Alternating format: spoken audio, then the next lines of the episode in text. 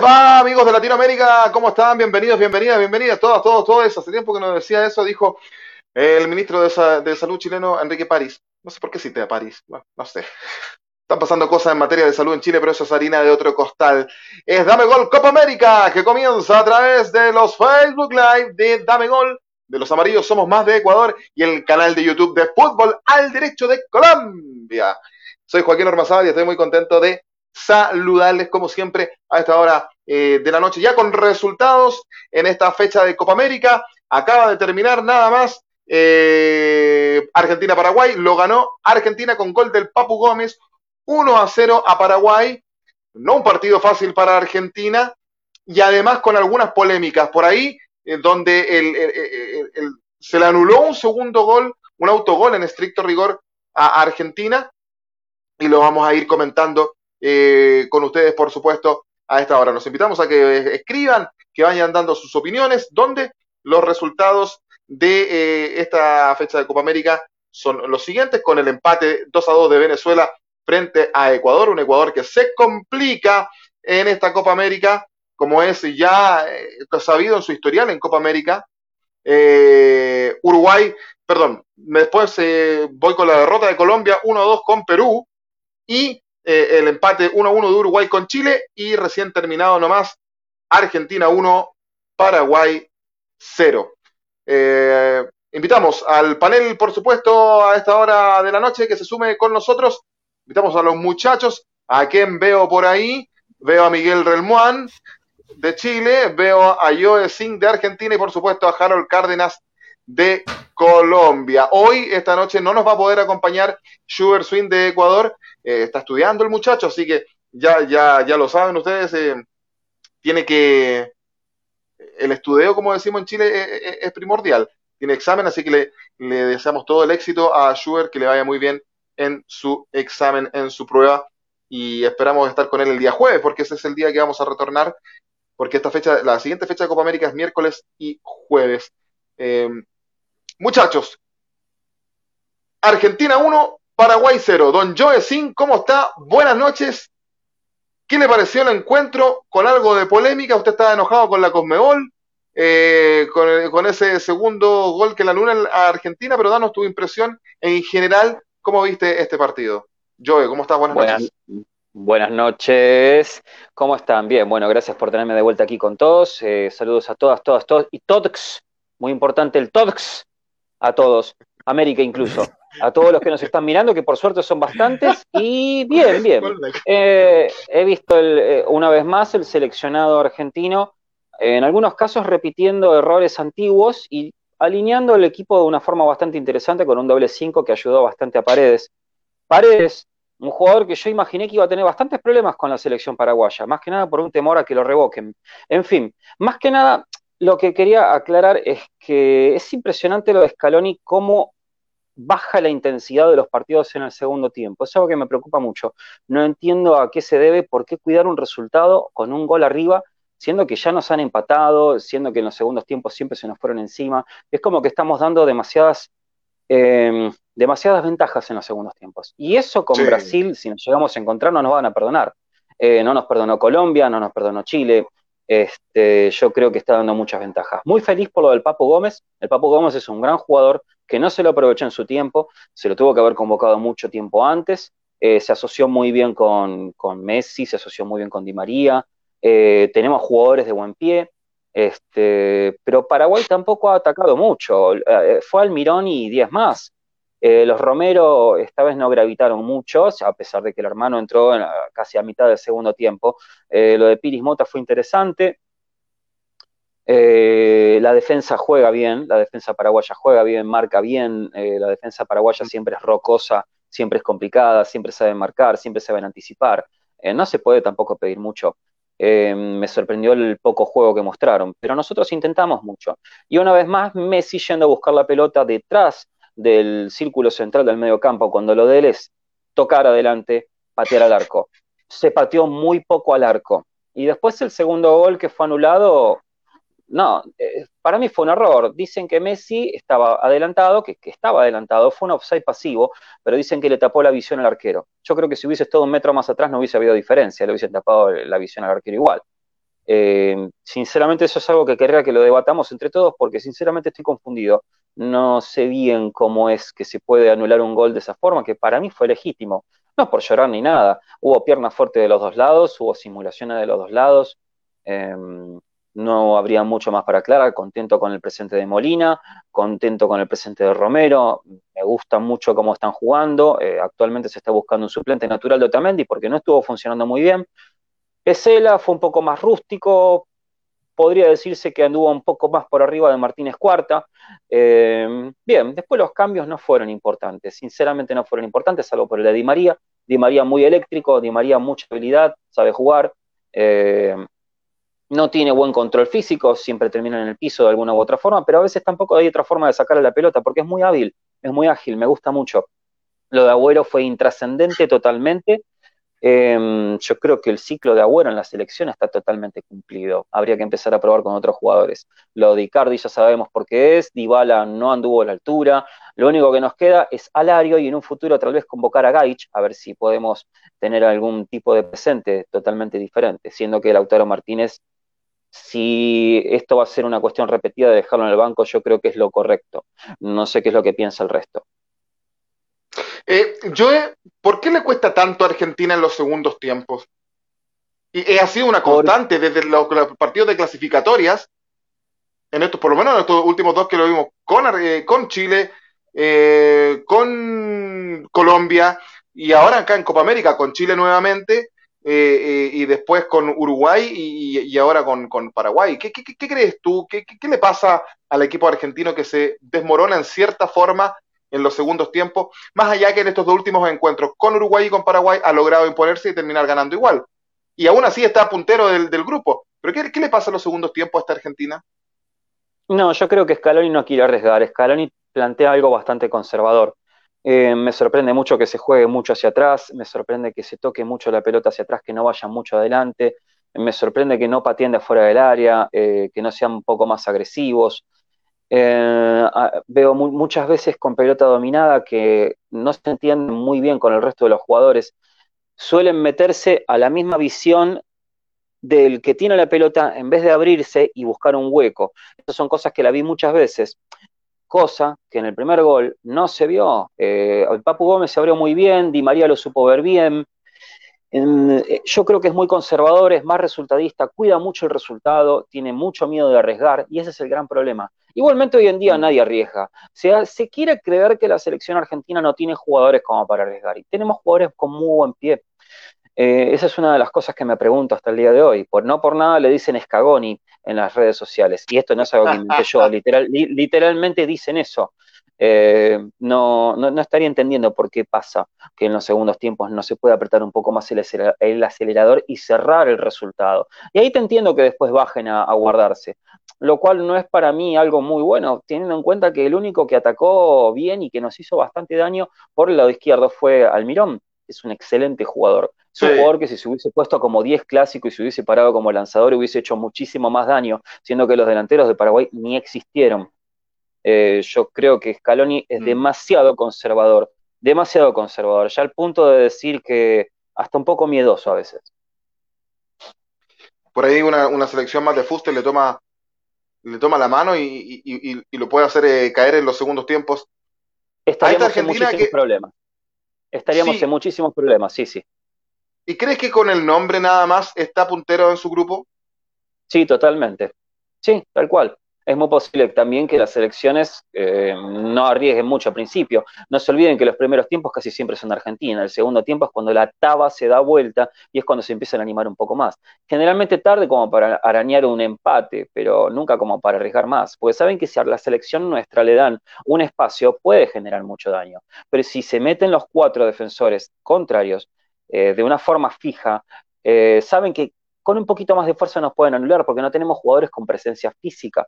Eh, claramente el Papu Gómez no tiene presencia física, Di María no tiene presencia física, Messi tampoco, ya está visto que Martínez tampoco y Agüero mucho menos. Em, yo creo que con una base sólida abajo para esperarnos es suficiente como para que nosotros nos volvamos intrascendentes y tengamos que depender solamente de las pelotas paradas o los corners. Básicamente eso.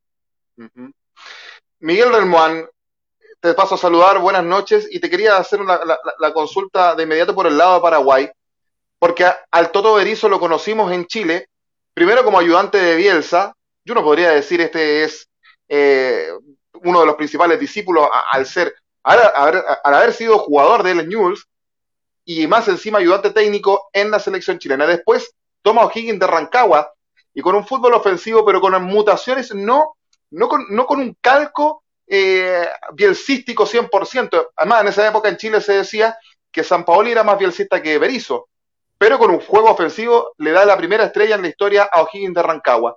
Y después se va a Europa, al, al, Celta de Vigo, y ahí empieza a mutar. ¿No crees, Miguel, que este Toto Berizzo se está cada vez más a la paraguaya en Paraguay? ¿O crees que le ha dado más vértigo a esta selección, eh, Miguel? Tú que, hemos seguido al Toto desde, desde Chile.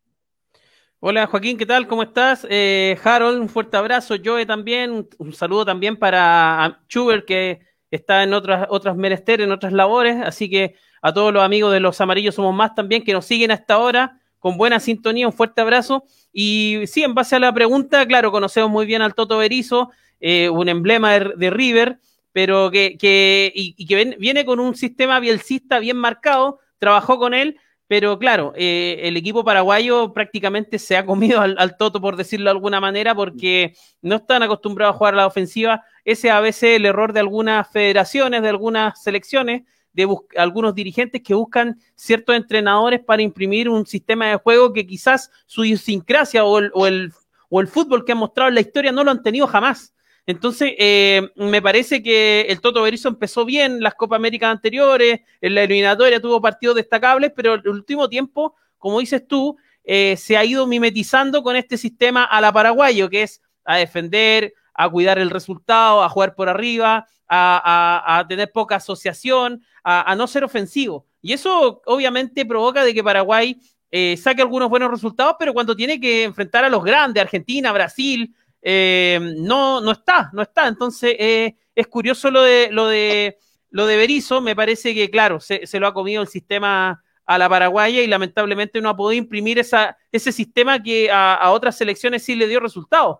Eh, como la selección chilena que pasó de Bielsa, San Paoli, quizás Pisi, y así fue evolucionando en un sistema más o menos más parejo, pero con, con recordemos que Paraguay también tuvo al Tata Martino, entonces el Tata Martino también eh, adaptó su sistema de juego a lo que Paraguay pudo hacer y le trajo eh, buenos resultados, pero con Berizzo quizás no tanto. Le ha costado más adaptarse a Berizzo en Paraguay sin lugar a dudas. Y yo paso a saludar a Harold Cárdenas antes de ir a los comentarios, porque ya hay gente que está comentando y Harold los va a leer. Y lo, paso a saludar y, y, darle un abrazo, porque el fútbol no lo trató bien ayer a Harold la verdad es que con, la pérdida del título de, de Millonarios frente a Deportes Tolima como, como, como, local eh, es algo que seguramente le dolió tanto a Harold como la derrota de Colombia con Perú. Ya vamos a hablar de eso. Pero yo sé que a Harold además le gusta mucho hablar de, de arqueros y yo estaba viendo la transmisión paraguaya en algún minuto del partido. Y fíjate, Harold, que en Paraguay no están contentos con Anthony Silva en el arco. ¿Y sabes de quién es? uno pensaría, ah, este estaban echando de menos a Chilaver. No, no, hablaban de Justo Villar. Eh, de, está, muteado Harold. Eh, Justo Villar, ¿sí? Justo Villar. Y, lo echaban de menos, decían, y fue uno de los mejores arqueros del continente en su momento. Y claro que sí, con Miguel lo vimos acá en Colo Colo. En Colo Colo fue una, una, estrella. Un tanto polémico, un tanto polémico en, la, en, el camarín, sí, hay cosas que se dicen de él, pero en la cancha era un tipo que ganaba títulos. Eh, y además clasiquero. ¿Qué opinión tienes acerca del, del cometido de Anthony Silva? ¿Coincides con los paraguayos en ese sentido, Harold? Y muchachos, hablemos que a Anthony Silva lo conocemos con las buenas noches para ustedes y para toda la gente en Latinoamérica en primer lugar, porque si llego a entrar derecho sin saludar a toda la gente que nos ve por las páginas de Facebook de Dame Gol, de los Amarillos Somos Más, y obviamente a nuestros 443 seguidores en el canal de YouTube de Fútbol al Derecho, que eso nos tiene muy contentos porque estamos creciendo fuertemente en YouTube. Eh, Anthony Silva efectivamente fue uno de los arqueros que conocimos aquí en Colombia, porque jugó, efectivamente, además jugó en el equipo campeón desde ayer en el Deportes Tolima. Eh, fue un referente del equipo tolimense en su momento, una de las escuelas, hablamos la semana pasada precisamente en ese debate tan interesante de los arqueros, de mm, las escuelas de arqueros en los países. Los paraguayos aquí también han tenido una muy buena escuela de arqueros y Anthony Silva, sin duda alguna, fue uno de esos buenos porteros que pasaron en, en, Colombia. Así que para mí realmente es un buen arquero, es un buen portero. No es un, jamás vamos a volver a ver a un José Luis Chilaver. Yo creo que eh, eso no lo vamos a volver a ver. Pero creo que es un arquero que cumple, muchachos, y es un arquero que ha hecho una carrera interesante en el fútbol eh, paraguayo. Y pienso que es un arquero que le da seguridad a la portería paraguaya, porque eh, realmente no tengo en estos momentos en el radar otro arquero que represente precisamente eso que buscan en esa portería del Paraguay. Ahora, Paraguay, yo lo he dicho eh, en varias ocasiones, lo hemos podido hablar, es un equipo que viene haciendo un proceso interesante, que le pasa lo que le pasa a todas las elecciones, y es que va cumpliendo una serie de ciclos, y en esos ciclos tiene momentos de eh, unas, eh, como decimos, unas ven subida, y creo que pasaron un ciclo de bajadas, de unas eliminatorias perversas, pero está volviendo a encontrarse con un fútbol interesante. Hablar de la Paraguay de hace dos, tres, cuatro años era de la Paraguay que se estaba llevando goleadas en el continente y hoy día hace partidos interesantes, y empezando con los Romero, que hoy no estuvieron, digamos, muy afinados, pero creo que encontraron también a una Argentina que también ya está empezando a, a manejar un nivel distinto, está empezando a crecer en el torneo y eso tampoco se puede meritar. Eh, creo que Argentina ya está empezando a encontrarse un poco más. Hoy lo del Papu Gómez eh, reitera lo que es el Papu Gómez en el fútbol italiano, sin duda alguna. Eh, Lionel Messi, que es un jugador que cada vez está volviendo más, más importante. y definitivamente lo de la portería también es interesante en el caso de Martínez. Así que Argentina consolidándose, Brasil siendo Brasil. Lo hemos dicho desde el principio, muchachos, hay escalas y no podemos olvidar eso. Brasil, Argentina, el que me deja absolutamente preocupado, Uruguay. Uruguay es un equipo que no ha mostrado lo que esperábamos en el torneo, ya seguramente hablaremos de ello, pero básicamente eso. Y muchachos, hoy es la primera vez, y no, no lo digo, obviamente lo digo de una manera jocosa, hoy es la primera vez que agradezco la pandemia porque hoy no me tocó ir a la oficina, entonces hoy no me tocó aguantarme a nadie en la oficina, escúchenme la expresión, jodiéndome, jodiéndome, porque Millonarios perdió. Eh, hemos estado a la luz de los memes, hemos estado, bueno, es un guayabo futbolero, es una resaca futbolera la que he tenido el día de hoy. No pudimos ganar, pero como lo decíamos ayer en el consultorio de fútbol al derecho, felicitaciones al justo ganador, al Deportes Tolima, que consigue su tercera estrella. Y ese es el fútbol, muchachos. Hoy empezamos el nuevo camino por esa anhelada estrella número 16 para Millonarios. Así que la felicitación para el Tolima y también para la selección Perú que ayer dio una cátedra de fútbol ante Colombia. Lo, vamos a hablar también porque también estuve mirando eh, eh, medios colombianos el día eh, de ayer. solo para cerrar, porque tenemos que ir cambiando de tema, vamos a ir a, los comentarios de ustedes y que nos están mirando a esta hora de la noche.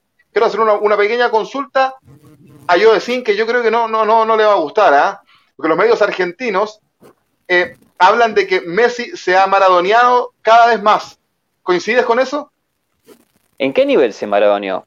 Porque dentro del espectro de Maradona hay muchísimas aristas y muchísimos capítulos futbolístico, extraños. Futbolístico, futbolístico, no, el de lo otro no. Futbolístico, fíjate que en la cadena... Eso es para, buscar eh, más suscriptores ahí en eh, dígalo, en DirecTV se mandaron esa frasecita. En, en TIC. y en, ah, también en DirecTV. Sí, en DirecTV. En, en, TIC Sport también. Es más, porque yo estaba viendo el otro día, hicieron unas comparativas, pero oye, le comparaban hasta los más mínimos detalles a Maradona con Messi. ¿Por qué esa cosa enfermiza, yo de, de los argentinos de, que, de querer que Messi se parezca a Maradona? Porque esa es la sensación que por lo menos yo tengo porque Maradona no está más entre nosotros y desesperadamente desde que se retiró de la selección le están buscando un reemplazante y un 10 aquí en endiosar. Eh, Maradona ha dado cosas muy buenas a nivel futbolístico y también ha dado algunas otras cosas malas, extra futbolísticas, que algunas de las cuales se trasladaron también a niveles vestuario. Más allá de eso y no abriendo una polémica enorme, porque es como hablar, eh, abrir la caldera de Freddy Krueger, yo creo que son jugadores muy diferentes. Desde el momento en que en, a nivel actitud son diferentes. Eh, yo he visto hacer jugadas muy buenas de Messi, eh, y lo vi jugar muy bien, la técnica es indiscutible, eh, creo que no se lo está usando bien, pero yo creo que a Messi le gusta jugar en toda la cancha y le gusta jugar en todo el medio de la cancha, no importa en qué zona esté. y Maradona es muy diferente. Maradona es muy diferente. No voy a decir es mejor, es peor, pero son características diferentes de jugadores. Maradona se manejaba lo último de su carrera muy bien como un 10 clásico, se ha manejado muy bien como un media punta, eh, se lo ha, explotado muchísimo en esas zonas. Eh, Messi es otra cosa. Igualmente, no es bueno amacarse ni tomar de referencia a los medios argentinos, porque los medios argentinos siempre dicen cosas para rellenar diarios, vender, etcétera, etcétera, llegar a las mismas polémicas, hablar de River, hablar de Boca. Pero no, no, ni, por casualidad, ni por casualidad. Siempre le da esos consejos yo a Joaquín y no hace caso, ¿ves? Sí, tal cual. Lo que pasa es que, bueno. No, pero es que hay que informar. Eso le pasa por estar viendo ese canal. No, lo que pasa, muchachos, es que. No, lo que pasa es que tú tienes que ver, aunque un, medio que no te, que no te, que no te guste, eh, tienes que ver para ver qué es lo que están diciendo y ver lo que más y, tú te vas formando tu opinión después. Y yo encuentro interesante para ver, qué están diciendo ya. Y lo mismo acá con los medios locales nuestros acá en Chile. O sea, puedes escuchar una, radio que por ahí no va con tu línea, y, pero y escucha otra que puede ser más interesante y te va formando tu opinión. Bien, muchachos, lo ganó nomás Argentina con gol del Papu Gómez 1 a 0 a Paraguay. ¿Y qué dicen nuestros amigos en el, en, el chat, eh, Harold Cárdenas? Perfecto, mi querido Joaquín. Vamos acá entonces, empezamos con Fanny Moreno que nos dice, bueno, e invitamos a la gente a que nos diga cómo les ha parecido el nivel de Messi en esta Copa América. Eh, dice Fanny Moreno, hola muchachos, lista para escuchar sus valiosos comentarios. ¿Cómo ven la Copa América? Camilo Cárcamo, cuidado ahí, saludamos. Flor Guerrero, un saludo para Flor. Viviana Castillo nos dice, hola chicos, les envío un caluroso saludo desde Colombia para, para mí Siempre es un placer escuchar sus valiosas opiniones. Sandra Acosta, buenas noches para todos. Un saludo para Sandrita, mi prima. Diego García, buenas noches muchachos. Saludos desde Perú. Diego, como siempre, un crack. Ayer nos estuvo acompañando en fútbol al derecho. Eh, Pedro Nel Cárdenas, mi señor padre, buenas noches. Saludos para todos los panelistas de este buenísimo programa. Un saludo a don Pedro Cárdenas. Eh, Andrés Osorio, buenas noches, muchachos. Un abrazo para mi amigo personal, Juaco. Eh, eh, Mayra Paladines, hola, buenas noches chicos. Eh, recordamos aquí a la gente que nos tengan en nuestras, sigan en nuestras redes sociales, Dame Gol, los amarillos somos más en Facebook y el canal de YouTube de Fútbol al Derecho. Luis Espinosa, hola señores panelistas, acá en Panamá, Thomas Christiansen tuvo conferencia de prensa donde tuvo preguntas interesantes, más sobre los panameños en el extranjero como Pablo Correa y Thierry Small, estrella juvenil del Everton de Inglaterra, interesante. Ah, ah, eh, Carol, Carol. Fanny Moreno, mi mamá. Sí. Muy cortito, preguntarle a Luis si es que allá eh, hablan de, Cecilio Waterman, el, panameño que juega acá en Everton de Viña del Mar, que nos contesta ahí en algún minuto. Eso, eso nada más, que acá es un delantero que, que, se nombra mucho. Sigamos con los comentarios nomás, dice, Dice aquí Fanny Moreno, ayer comimos gallina. Eh, Fanny Moreno, mi mamá mi mamá, no más, mamá, no más, no más. es que a Millonarios le dicen el equipo gallina aquí en Colombia, entonces los contextualizo. Eh, porque arrugan, porque arrugan mucho. Sí, ese, no, le voy, a, contar la historia, mi querido. Y permítame un momento, mire, Oh, Dios, toqué una fibra sensible. Yo tengo acá mi gallina, ya nos tocó acostumbrarnos. Esta es la gallina millonaria, la gallina embajadora. Imagínense que hay dos cosas, obviamente, porque siempre tiene una similitud con River. Yo tengo el pato Donald nomás. Pero, pero aquí había un producto en Colombia que es un caldito de gallina de una marca que no la vamos a decir porque hasta que patrocinen. Pero la marquita era la, la gallina azul. Entonces hicieron un canto alusivo a la gallina azul y desde ahí nos dicen las gallinas. Entonces, por eso acá mi señora madre me dice que ayer comieron gallina porque mi mamá es hincha de Santa Fe, además. Saludo, madre. Oh, eh, Luis Espinosa, por ahora los evalúa el técnico danés y tiene mucho interés por Small, pero ahora, pero por ahora se ve complicado. Ya ha iniciado el mercado de fichajes, muchos históricos de la selección vuelven a la liga. Dice acá, ah, bueno, bueno, esto se me armó un problema familiar acá. Mi papá le responde a mi mamá. Al menos Millonario les da de qué comer, pero Santa Fe no da nada. Eh, papás, cálmense. Y hoy padre madre, el padre de Luis Espinosa, yo digo que Paraguay entre 2010 hasta 2015 era un equipo a temer. Sin billar es complicado, pero bueno, vamos a ver qué pasa. Yo creo que el punto, el punto débil puede ser la portería pero en, líneas generales Paraguay ha crecido, ha avanzado. Nadia Ocampo, muy buen programa, chicos. Muchos besos para el sexy de Joe Singh. Eso, bueno, muy bien. Joana, Joana Munevar, buenas noches. Buenas noches, Joana. Luis Espinosa, Messi colaborativo y jugando un papel importante. Vamos a ver qué pasa en la siguiente ronda. Dice Joana, respecto al tema de Messi, se sigue echando el equipo al hombro. Demasiadas individualidades en Argentina y el DT no ha logrado darle forma y cara al equipo. Jan Diego Luna, abrazo gigante, gente. Un saludo, Jan Diego. Aquí en Perú. a Universitario de Deportes le dice gallinas. Bueno, entonces ya hay dos gallinas, tres gallinas latinoamericanas. Con River, claro. Eh, Sí. Así es. Eh, Luis Espinosa, si hablan de Waterman y hay posibilidad de que lo convoquen a Copa Oro y se acopla a la estrategia de Christiansen, pero eso se verá el viernes con la lista de convocados para Copa de Oro. Aquí ahora nos toca cubrir la Copa de Oro. Interesante. Y ahí vamos, muchachos, ahí vamos. Bien, perfecto. Agradecemos a todos los amigos que van comentando a través de las redes sociales de Dame Gol en Facebook, de los amarillos somos más de Ecuador en Facebook también y de Fútbol al Derecho de Colombia en YouTube. Los invitamos a que sigan escribiendo y agradecemos su, su eh, saludos y sus opiniones siempre. Es muy importante para nosotros que nada más nos, nos eh, alientan para seguir en esto, por supuesto. Metámonos en Chile-Uruguay, 1 a 1. Miguel Relmuán iba ganando Chile 1 a 0 con gol de Eduardo Vargas que se está encontrando nuevamente con el gol donde encontró un socio que estaba en Inglaterra de nombre Ben Brenneton, Ben 10 o Big Ben como le están llamando acá. En definitiva, Miguel, ¿por qué lo empata Chile? No lo gana, pero no, digamos, ¿por qué lo empata, según tu, impresión?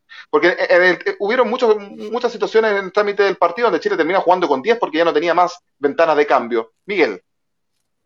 Eh, sí, Joaquín, aquí de hecho ya estamos eh, rayando la papa, como se dice, porque algunos le están colocando en redes eh, ven Dios.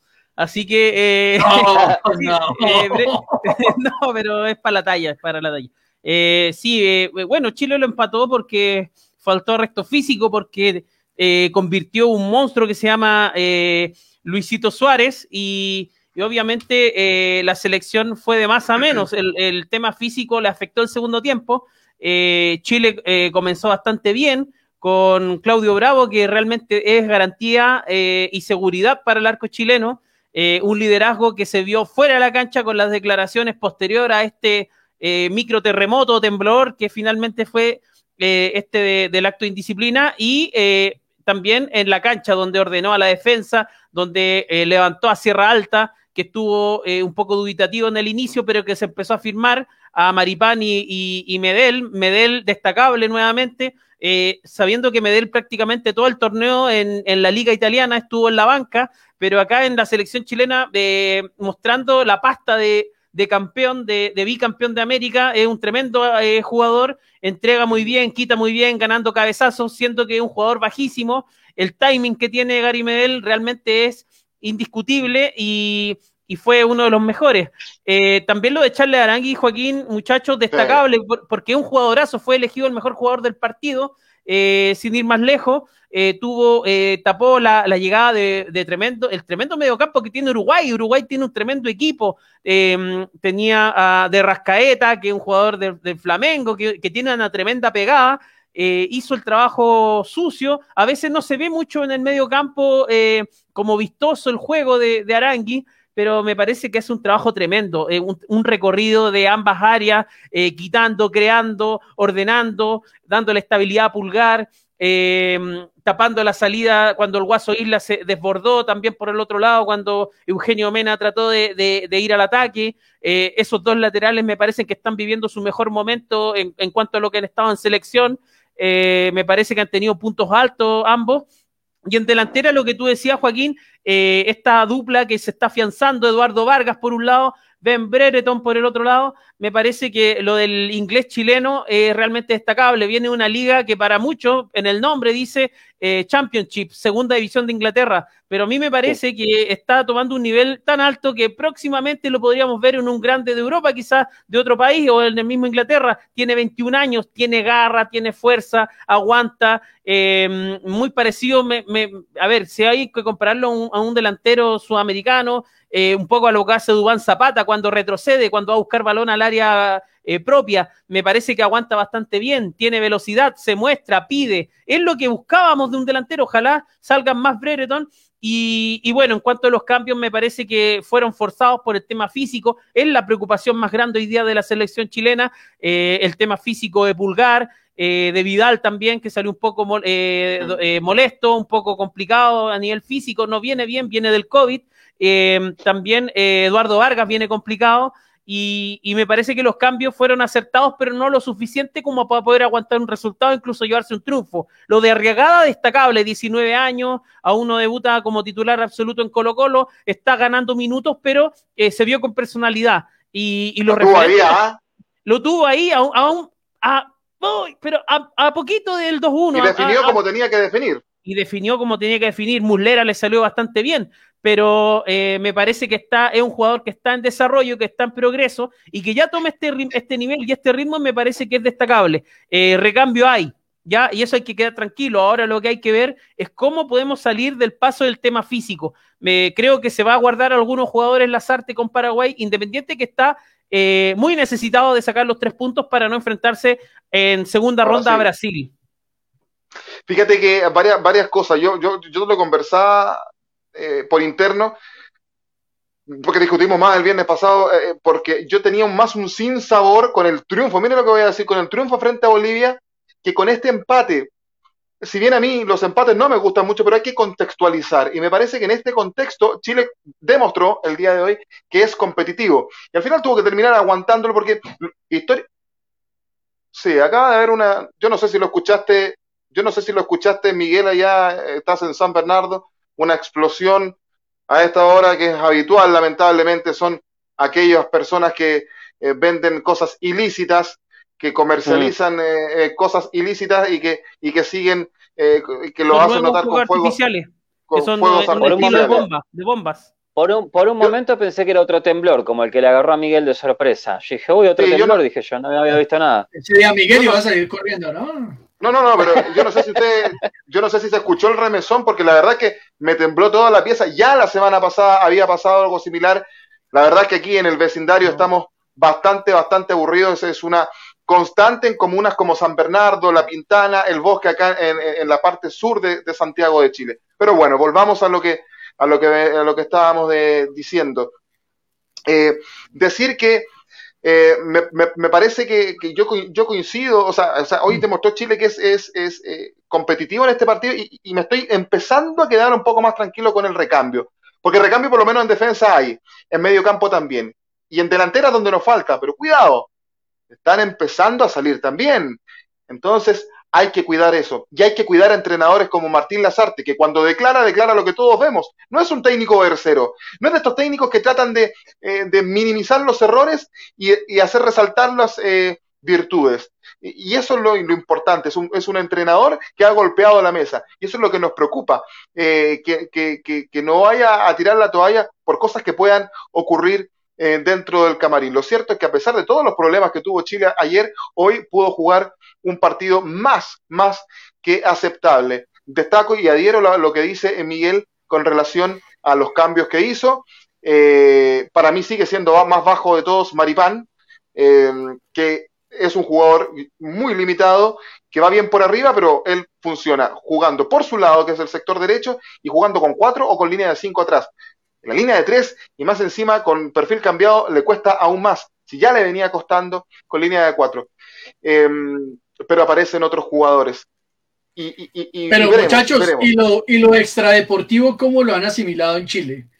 Porque yo, yo pensaba ese tema hoy también, además de lo que pasó hoy con la delegación uruguaya, que no fue propiamente un jugador, pero sí alguien de la delegación uruguaya que está, está acusado perdón, de una situación de acoso a una empleada de uno de los hoteles. ¿Cómo ven ustedes ese tema del extradeportivo? Porque eh, y lo digo también con el mayor de los respetos, Chile no es, el no es la primera vez que esta selección chilena, encabezada por su rey Arturo, presenta este tipo de circunstancias. ¿Qué hacer frente a eso? Porque debe ser muy harto para el técnico. Sabíamos que obviamente corrió mucha información, que al final no era tan, entre comillas, tan grave, sin quitarle obviamente lo, lo, complejo que pudo haber sido el tema de, respetar esa burbuja sanitaria, pero ¿cómo, ¿cómo entender ese comportamiento de los jugadores? Es decir, tenían que peluquearse precisamente este fin de semana. pero mira, ¿qué pasa ahí? También se peluqueó Neymar y no pasó nada. de cosas. no, pues, no, quiero decir, no quiero decir Chile nada más. No, no, no, no, no. No me lo interpreten de esa forma. Es la irresponsabilidad de las delegaciones. Sí, no todo puede ser Chile, no. Lo, que, pasa es que fueron los que llegaron más, pero, pero miremos que lo que está pasando. Voy a contar, otra voy a contar, Chile en el ojo de la tormenta. Sí, voy a contar, ¿Qué hacemos? Voy a contar, voy a contar la línea, la línea de tiempo. Ayer por la tarde se dijo en Chile y empezó a surgir el rumor en, en, Twitter de que posible, habían actos de indisciplina donde se nombraban a seis jugadores, donde habrían salido con chicas y qué sé yo. Sí. Después empezó a hablar de este, de este famoso peluquero. Hoy por la tarde. Peor todavía. Bueno, ayer por la tarde se desmintió todo eso. Vi un, a mí lo que me preocupó es que vi un Lazarte muy, muy mosqueado en la, en la conferencia de prensa. No es como se le ve a él. Y veía la prensa internacional dándonos, dándonos, dándonos, porque eso además da, de comer a la prensa internacional, digamos las cosas como son. Y luego, eh, hoy por la tarde, que fue noticia, que la, esposa de Gary Medel, eso puede ser una tontera, pero no deja de ser, la esposa de Gary Medel lo dejó de seguir en Instagram. Pero hoy, cuando, oh. Eduardo Vargas, cuando Eduardo, sí, cuando Eduardo Vargas... Eso en mi barrio, eso en mi barrio significa muerte. No, pues que ya que me seguir uno la esposa, ¿qué hace? Apague y vámonos. Claro, Cuando, cuando, cuando, Eduardo, cuando Eduardo Vargas hace el gol, lo celebra así, y después los muchachos se sacan una foto, todo, todo el plantel, hay que decir, con mascarilla, la subieron a Instagram, todos juntos en el camerín mostrando unidad, que es lo que en Chile esperamos saber. La primera, las primeras opiniones del chileno ayer era, y lo voy a decir así, ¿ah? a estos hueones no los llamen más porque el rumor era tan fuerte, tan fuerte, y además a mí me llegaba información por interno de, medios de comunicación establecidos, donde esa era la información que estaba llegando. En definitiva, lo que se dijo es que en el, en el Hotel de Chile se había realizado un matrimonio y que eso se habría prestado para malas, eh, para malas eh, interpretaciones. Interpretaciones, gracias Miguel. Entonces, la disyuntiva queda, ¿realmente pasó algo? ¿O hay alguien queriendo perjudicar a la selección? Levantó un rumor que puede ser falso o no. A la larga no se sabe. Pero, pero, pero, lo de sí pasó. ¿O no pasó? Lo del sí, pasó. sí, pero es otra, otra, magnitud de romper la burbuja sanitaria. Lo hizo Brasil y lo han hecho otras selecciones, pero no hay registro porque no hacen vivo. Ahora, lo importante acá y, y, lo, y, lo, y lo relevante de todo esto es que Lazarte en, en la conferencia de prensa da a entender de que eso no sucedió. Los periodistas le preguntaron tres preguntas, valga la redundancia, incisivas, directas, de actos de indisciplina, y él respondió, el único acto de indisciplina fue el tema del peluquero. Entonces, Lazarte, que es un tipo que le hemos dicho en este programa innumerables veces, un gallo que se caracteriza por ser intachable, por ser decente, no se va a prestar pontongo eh, con Bedel, con Vidal, con Bravo de tapar esto se lo, se lo doy firmado, porque aquí en Chile lo conocemos y lo hemos visto en esta situación. Ahora, lo que dice Joaquín respecto a vetar jugadores, lo hemos visto en Colombia, en Ecuador, en Paraguay, en Argentina, en todos lados. Actos de indisciplina donde hay mujeres, alcohol, donde hay eh, eh, desorden, obviamente los jugadores son castigados y aquí ha pasado una y mil veces. En esta ocasión me parece que Lazarte estuvo correcto, eh, fue directo, violento incluso con la respuesta, pero dejó en claro qué es lo que sucedió. Yo me quedo con la última foto que se las compartí en el grupo donde salen todos los jugadores abrazados y en la foto al final del partido donde Vidal y, Bravo se dan un abrazo después de saludar a Luis Suárez. Sí, que bromeaba Suárez con... Yo estoy de acuerdo con eso, pero, pero muchachos, hay una cosa. Si esto fuera, miren lo que dice Luis Espinosa, es cierto. Dice, Chile está teniendo situaciones parecidas a México. Cada fiesta mexicana, cada fiesta de la selección mexicana es tendencia en ese país y lastimosamente no por lo bueno. Y yo insisto en algo, ustedes lo dicen, no es porque sea Chile, es que además es Neymar, es que es lo que pasa con la delegación uruguaya. Es decir, había un periodista en Colombia muy famoso que decía, ¿qué les pasa a los jugadores? ¿Tienen acerrina en la cabeza? ¿Qué les pasa? O sea, en plena pandemia, con todos los cuidados que se han tenido, que se han evidenciado, así sea, una, así sea un peluquero, muchachos. Esas son cosas que no lanzan un mensaje adecuado y no solamente de Chile, es de cualquier delegación de fútbol que en estos momentos se intenta. pero no, estamos de acuerdo, pero no quiero justificar, son personas y en los lives estaban diciendo que estaban aburridos. Y, y mira, eh, eh, el manejo de un director técnico. Miguel, nosotros llevamos un año y medio encerrados en la casa. Sí, Sí, pero. Un año y medio. Y estamos más aburridos que todo el mundo. Sí. Pero por eso somos responsables. Pero que, Harold, no es lo mismo, porque tú, es, distinto estar en tu casa con tu gente, con tu, quizás con tus familiares, que estar en una concentración donde no ves a nadie, donde estás con otro compañero de pieza y la única entretención que tienes es ver cable, jugar PlayStation o hacer un live en Instagram. No, con ah, eso, eh, ojo, quiero, quiero dejar súper claro que no estoy justificando los actos de llevar un peluquero o, o más que eso, estoy diciendo que los jugadores en algún momento necesitan evacuar un tema psicológico que es el encierro. Y depende mucho de cómo el plantel, cómo la selección, cómo los dirigentes puedan soportar eso con expertos, con psicólogos, con situaciones donde puedan salir del paso, abrir ventanas donde puedan eh, hacer otras actividades. Me, pareció muy loable lo que hace Bravo con Isla, hacer un, tenis dentro de un gimnasio, un tenis con una pelota. Entonces, eh, eh, pero son personas, o sea, insisto que no estoy justificando que puedan hacer mil cosas, no puede entrar un peluquero, pero ojo, son personas y se pueden equivocar. Y ahí donde está la línea de fuego que hay que controlar. El, director técnico depende mucho de eso, de mantener esa burbuja y mantener esa disciplina. Y los referentes sobre todo, Bravo, Medel, Vidal, y etcétera. Y aparte que hemos, Sí, igualmente hemos visto cosas peores. ¿eh? Esto no es nada. De un peluquero no es nada. Eh, cuando se han este, filtrado situaciones eh, que no llevaban, o sea, no, no llevaban bien a la disciplina, se han hablado de cosas peores, han ocurrido cosas peores, eh, se estaban hablando. Bueno, igualmente, más allá de todo eso, el periodismo argentino me llama la atención cómo estuvo echando leña en el fuego diciendo Chile otra vez en el ojo de la tormenta, como que es una situación muy recurrente de la indisciplina. sí, porque, porque, porque, porque, claramente, en la Copa América de, Venezuela 2007 eh, se, se, llamó al Puerto Ordazo, donde los muchachos se portaron mal, el dublinazo en, unos en una gira por Europa, el bautizazo en la época de Borgi, oye, y, en la época de Sala Zamorano, eh, también en Venezuela, en concentración, cuando entraron mujeres a, la, plena, a plena concentración en ese hotel. O sea, tenemos fama, sí, lamentablemente tenemos fama.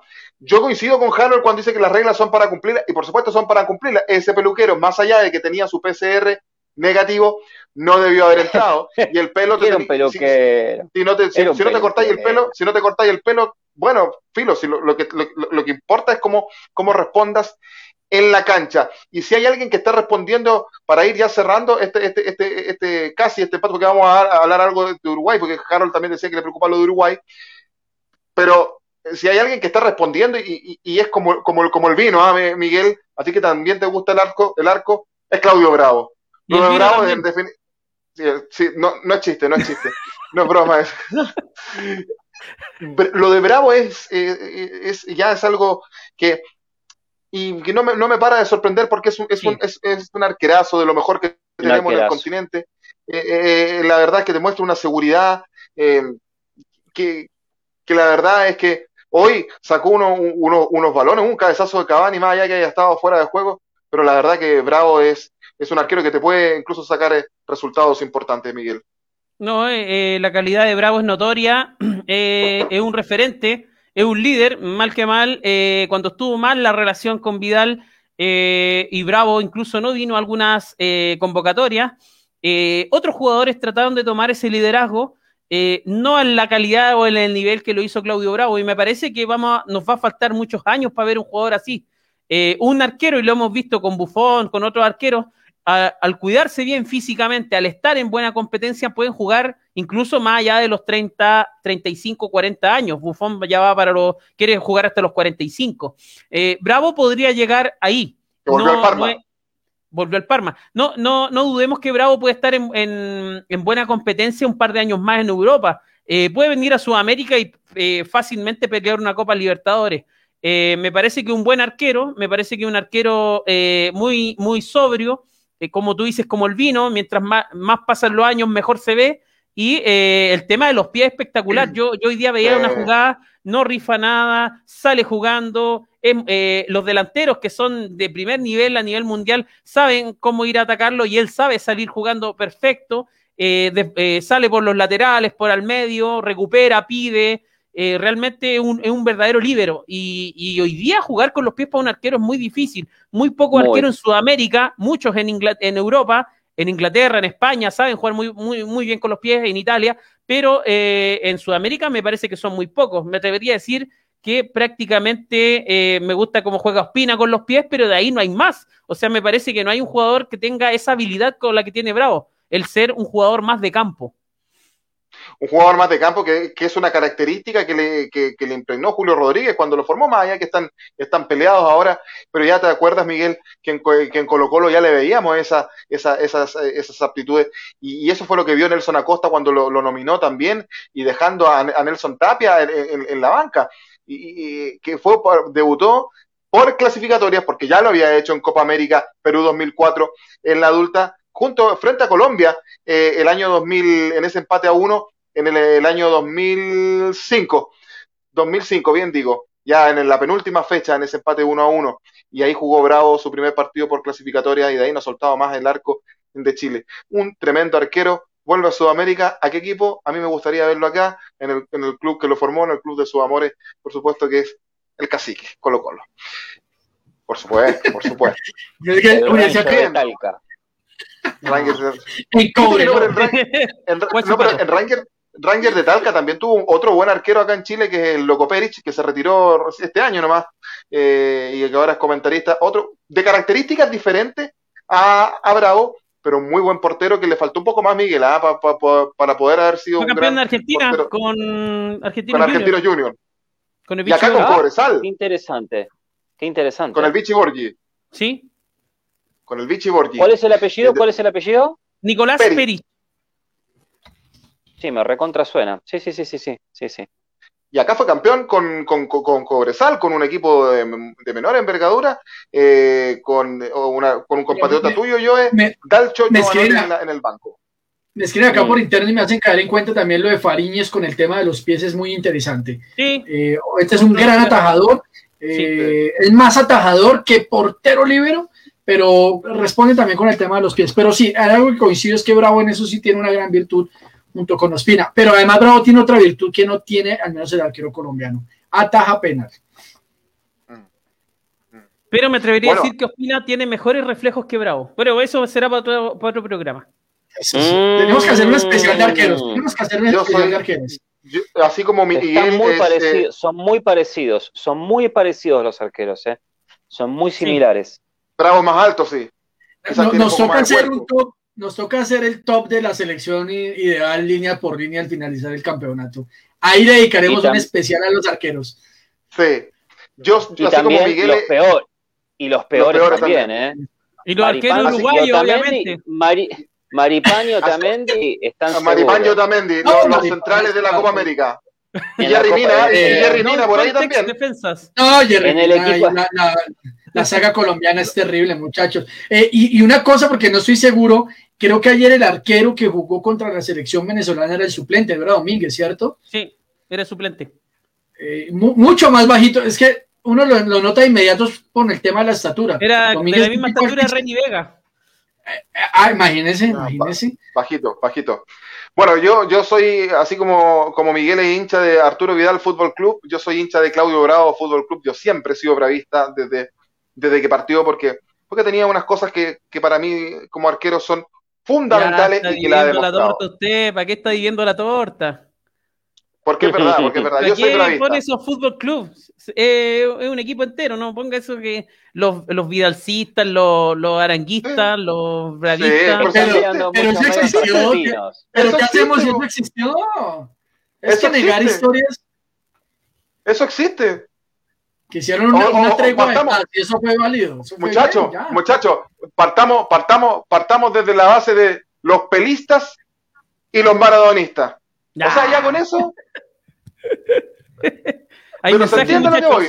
Y, y, todos sabemos que fue mejor Maradona, entonces no peleamos por eso. algunos, algunos sostienen, algunos sostienen que incluso Garrincha fue más que, más que Pelé, y algunos hablan de que Stefano fue mejor que Pelé y Maradona. Eh, la, discusión, la, discusión en Brasil es que Garrincha fue mejor que Pelé, siempre. O sea, en, Brasil está la discusión. Sí, sí.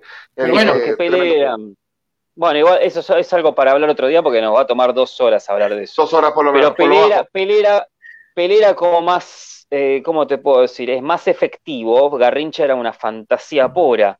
Aparte el tipo te hacía una mague y te, y te gambeteaba a vos que lo estabas mirando de la casa, y al camarógrafo y el referee también. En cambio, Pelé era efectivo, era como un cyborg, era como una máquina. Vamos con los comentarios, Harold. Perfecto, seguimos acá con los comentarios. Dice aquí, bueno, íbamos en. Eh, Jan Diego Luna dice: Messi es un crack. Argentina no lo merece. Junior oh. González, saludos amigos. Luis Espinosa, asistencia de Berenton. Pedro Cárdenas, bueno, señores, quisiera escuchar sus comentarios sobre el partido de Colombia-Perú, ya que con la pérdida de mi equipo Millos no vi el partido, no tuve ganas de nada, ya somos dos. Chile está teniendo situaciones parecidas a México. Cada fiesta de la selección mexicana es tendencia en ese país. Eduardo Uncos, Argentina extrañó muchísimo a Lochel, Sónico González, Palacios, Acuña. Argentina ganó y nada más. Ganó, pero hoy jugó mal. Diego García del Perú. Cueva antes de viajar a Brasil se le descubrió en una reunión privada tomando cerveza. El jugador sudamericano tiene esa tendencia a romper las reglas. Pasan en todas las selecciones. Luis Espinosa, sí, en Panamá no ha pasado esas situaciones. Siempre profesional, salvo un jugador de tocayo de nombre que aplastó una lechuza, pero en una liga extranjera. Claro, eso fue aquí en Colombia. Fue en Colombia, eso me acuerdo. ¿Cómo se llama el jugador? Pero eso fue en un partido entre el Junior y el Deportivo Pereira. Era un panameño que en pleno partido había una lechuza y la pateó. O sea, es que ¿qué, le pasa a los jugadores? En vez de tomarla y retirarla a la cancha, la patea. Eso le costó. Yo me acuerdo de eso. Una suspensión durísima. Eso dio la vuelta al mundo, ¿ah? Yo, yo recuerdo, eso fue polémica en todas partes. Claro, la lechuza, eso, eso le hicieron un especial a la lechuza y le armaron una cama allá en el Metropolitano de Barranquilla y todo. Eh, eh, Luis Espinosa. Luis Moreno. Luis Moreno, gracias, sí, sí, sí. Luis Moreno, creo que era el Deportivo Pereira. Eh, me acuerdo que el partido era en el Metropolitano. México y el caso Salcido y la Yamilet. sí, un caso real. Diego García, quiero tonear con los jugadores chilenos, deben ser buenas sus fiestas. Sí, que no porque llevan peluqueros. No porque llevan peluqueros, no llevan otra ¿Y, peluqueras? peluquera más, Lo que me preocupa es eso, ¿viste? ¿Ustedes creen que, dice Jan Diego Luna, ¿ustedes creen que Perú pueda derrotar a Ecuador? Buena pregunta. Y los colombianos le estamos haciendo fuerza a los peruanos. Luis Espinosa, buenas noches, señores, saludos. Gabriel Yorquera dice, Schubert, Ecuador eliminado. Eh, ah, aquí manda su, respectivo spoiler, sí. Gabriel Yorquera dice, a los chunchos se patean siempre. ¿Qué son los chunchos? Ah, no sé. Eh, le, dice la, le dice la lechuza, a los chunchos. Ah, ah pero, que se refiere a, los, a los hinchas de la Universidad de Chile. Ah, ah, ok, ok, ok. okay. Ah, Gabriel es hincha de Colo Colo. Se nota, ¿no? Hay comentarios ahí, ¿no? eh, Junior González, Messi es mejor y mayor jugador de era moderna del fútbol mundial. Argentina. Muy bien, esos son los mensajes, muchachos. Perfecto, son los mensajes. Bueno, muy cortito, ya nos vamos a meter con Colombia-Perú, eh, pero a ti, Harold, tú decías que te preocupa Uruguay.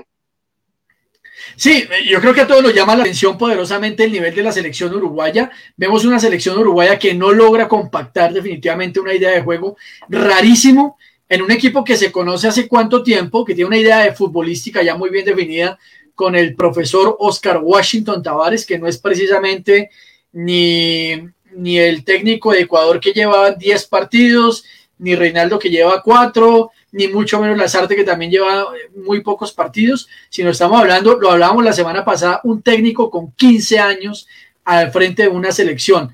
Eh, hoy Uruguay definitivamente, eh, a ver, consigue el gol del empate, una jugada entre comillas polémica, pero al final yo creo que no había nada, absolutamente nada, más bien la habilidad de Vidal de querer generar ahí eh, alguna confusión, pero definitivamente el Uruguay deja mucho que desear. Grandes nombres, rutilantes nombres en su selección, pero poca idea de juego. Y hoy esa situación obviamente le puede estar costando a Uruguay en un momento determinado eh, la clasificación. Creo que no va a pasar porque creo que definitivamente Bolivia es el equipo llamado a quedarse por fuera, pero matemáticamente podría darse la situación. Eh, así que lo de Uruguay preocupa y preocupa mucho muchachos, eh, porque además el trabajo en eliminatoria tampoco viene siendo bueno y, y, creo que retoma valor las palabras que decíamos la semana pasada cuando es necesario empezar a revisar los procesos. Eh, y, lo de, y, lo de, Uruguay es muy preocupante. Yo lo entendí a Schubert decir que, que, como que el maestro Tavares tenía que, eso lo entendí yo, a lo mejor lo entendí mal, fallecer en la banca de, Uruguay. A mí me parece que eso es darse de cabezazo, porque las cosas cuando vencen, vencen. Y, y, porque, y porque está fallando el funcionamiento en la selección uruguaya. Hoy em, le, le encuentra el empate más con con punto honor que con fútbol. Y ojo, que es, fue autogol, porque en definitiva, primero, acá supimos que la Conmebol le había dado autogol y dejemos acá eh, de autogol de Vidal y revisándola en uno de los programas una, dos, tres, cuatro veces y claramente el último que le pegó fue Arturo Vidal, así que es autogol de Arturo Vidal. Ya, pues a ver, Harold Cárdenas, ¿qué le pasó a Colombia? ¿Por qué hablar de Colombia? ¿Por qué le perdió con Perú? Y recordarle a la gente que nos están viendo a través de Dame Gol, los amarillos somos más de Ecuador en Facebook y Fútbol al Derecho de Colombia en YouTube. Colombia lo pierde frente a Perú, Harold. ¿Qué pasó? Eh, bueno, muchachos, preocupación dejó el partido de ayer porque, así como les habíamos indicado, Reinaldo se encuentra con un muy buen partido iniciando la fase eliminatorias, ganándole a Perú en condición de visitante. Luego hace un partido muy discreto contra Argentina, Viene un partido no muy bueno contra Ecuador. Eh, en Venezuela se creó, pero tuvimos al frente una muralla, sin embargo no hubo definición. Y ayer, digamos que obviamente entendiendo que el rival era mucho más complejo que la misma selección venezolana de fútbol, Colombia se enreda y se enreda sola. Eh, en un primer lugar, creo que a partir del planteamiento, eh, definitivamente la saga central del equipo colombiano está pasando por uno de sus peores momentos. Yo no voy a decir que Jerry Mina es malo por naturaleza o Davison Sánchez, pero definitivamente, pero definitivamente no están teniendo la mejor de sus temporadas. El nivel futbolístico de estos dos jugadores no ha sido el adecuado, no han podido consolidar pese a que desde 2018 ya en Mundial de Rusia venían eh, empezando a manejarse esta, pareja, mm, definitivamente el nivel es pésimo, es perverso. Ayer se cuestionaba mucho qué quería Reinaldo Rueda, atacar al Perú o buscar defenderse, porque cuando plantea a Estefan Medina como lateral derecho, se entiende que Estefan Medina cumple una labor mucho más defensiva que el mismo Daniel Muñoz que venía jugando como titular y tenía mucha más salida. Preocupación por la lateral izquierda con William Tecillo, que hoy es eh, el, flanco preferido de todos para tildar el mal juego de la selección Colombia.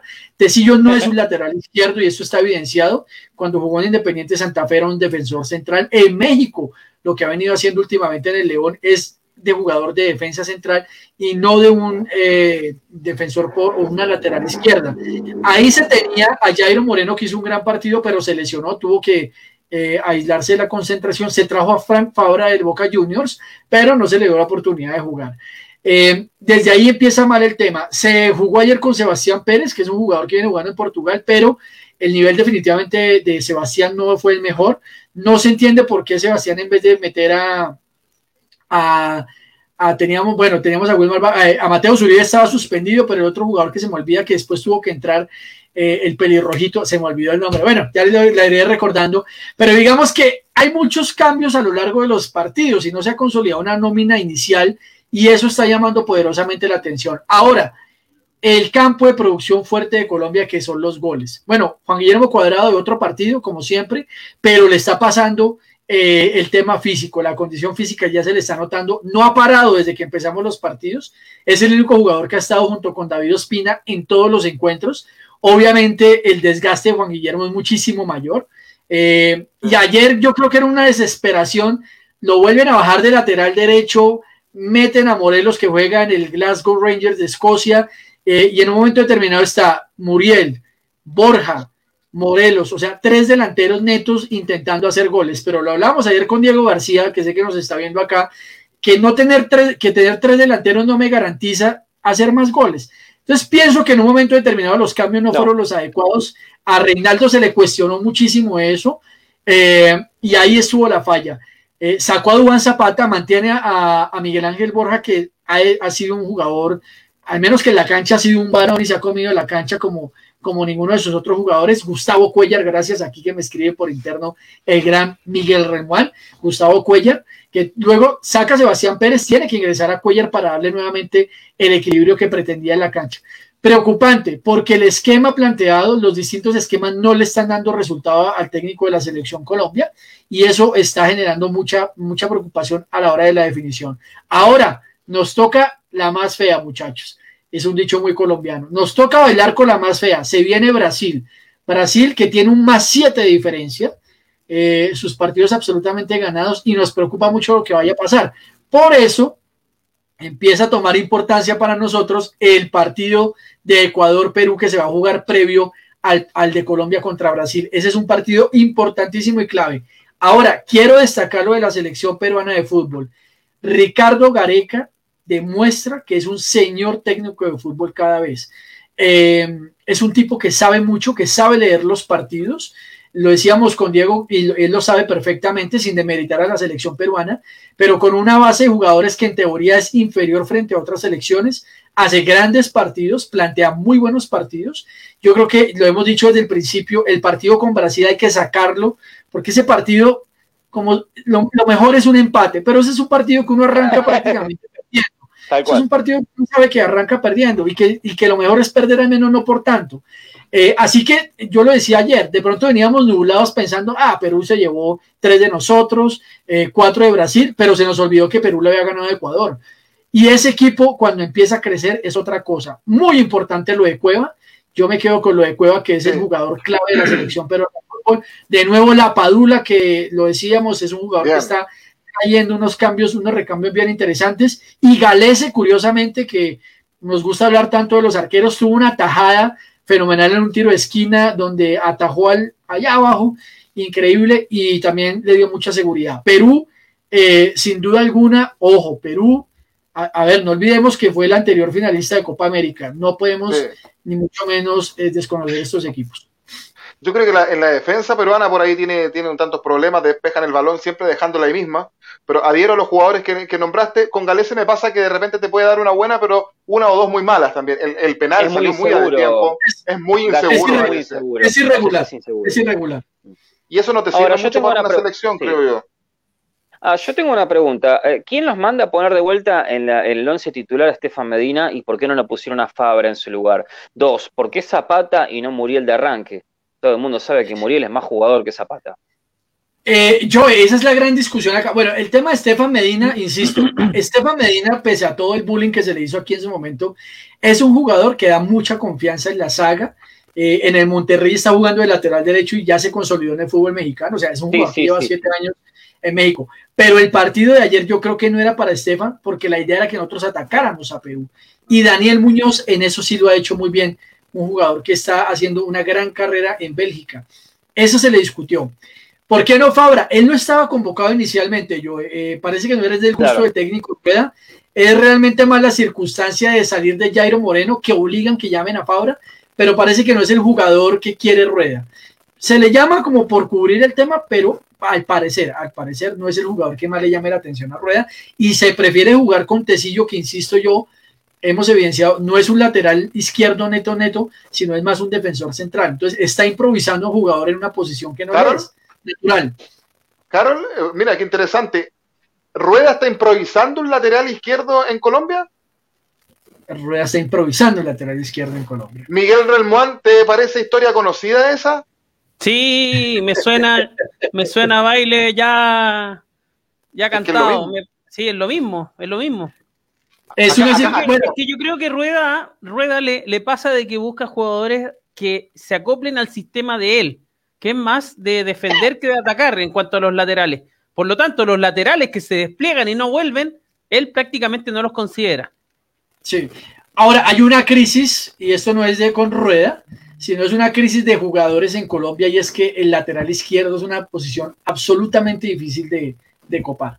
Ahora, Fabra ha venido haciendo el papel y Fabra yo creo que es un gran lateral, más no es un, eh, no es un gran marcador. Es decir, da ventajas defensivas y creo que Rueda lo que quiere con Tecillo es contener, pero no le da salida y ese es el problema. Ahora, lo de Muriel y, y Zapata, también se le critica una cosa.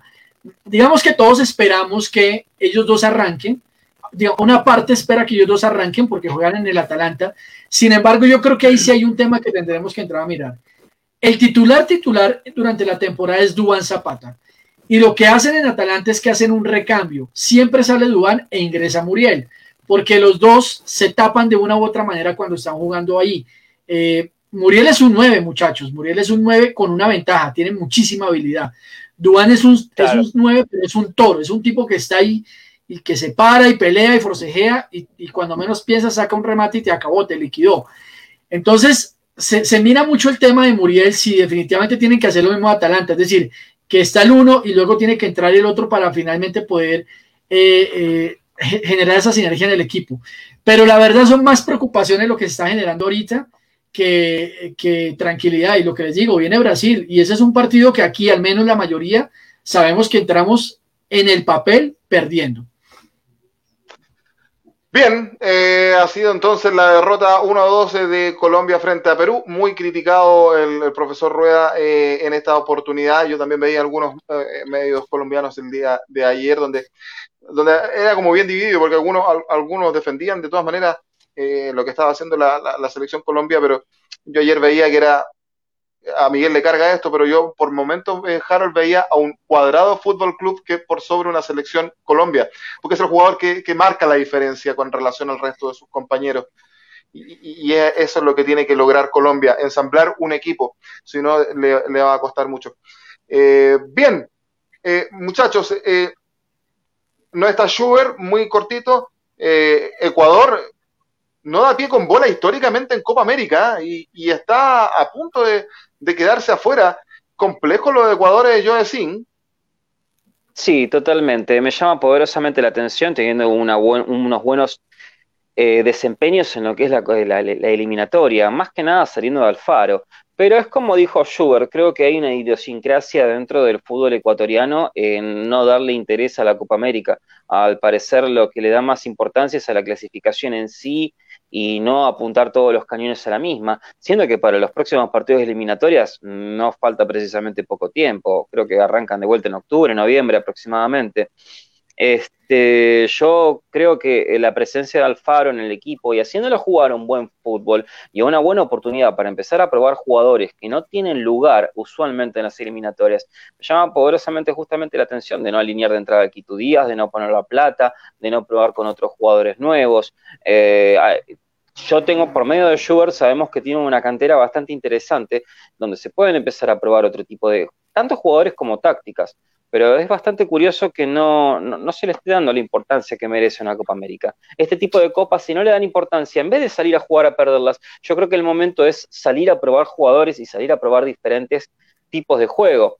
Este, ya van con una mentalidad de perdedores natos, como que no, no, no quieren este, arriesgarse a un papelón o yo creo que cualquier cosa que intenten es mejor que lo que están haciendo ahora. Salen a jugar sin ganas, salen a jugar con mentalidad perdedora y eso es muy nocivo porque siempre los va a dejar el mismo lugar, nunca los va a dejar crecer, no se están animando. Venezuela, con todas sus limitaciones, siempre intenta jugar y no es lo que pasa con, Ecuador, siendo Ecuador eh, superior futbolísticamente a Venezuela.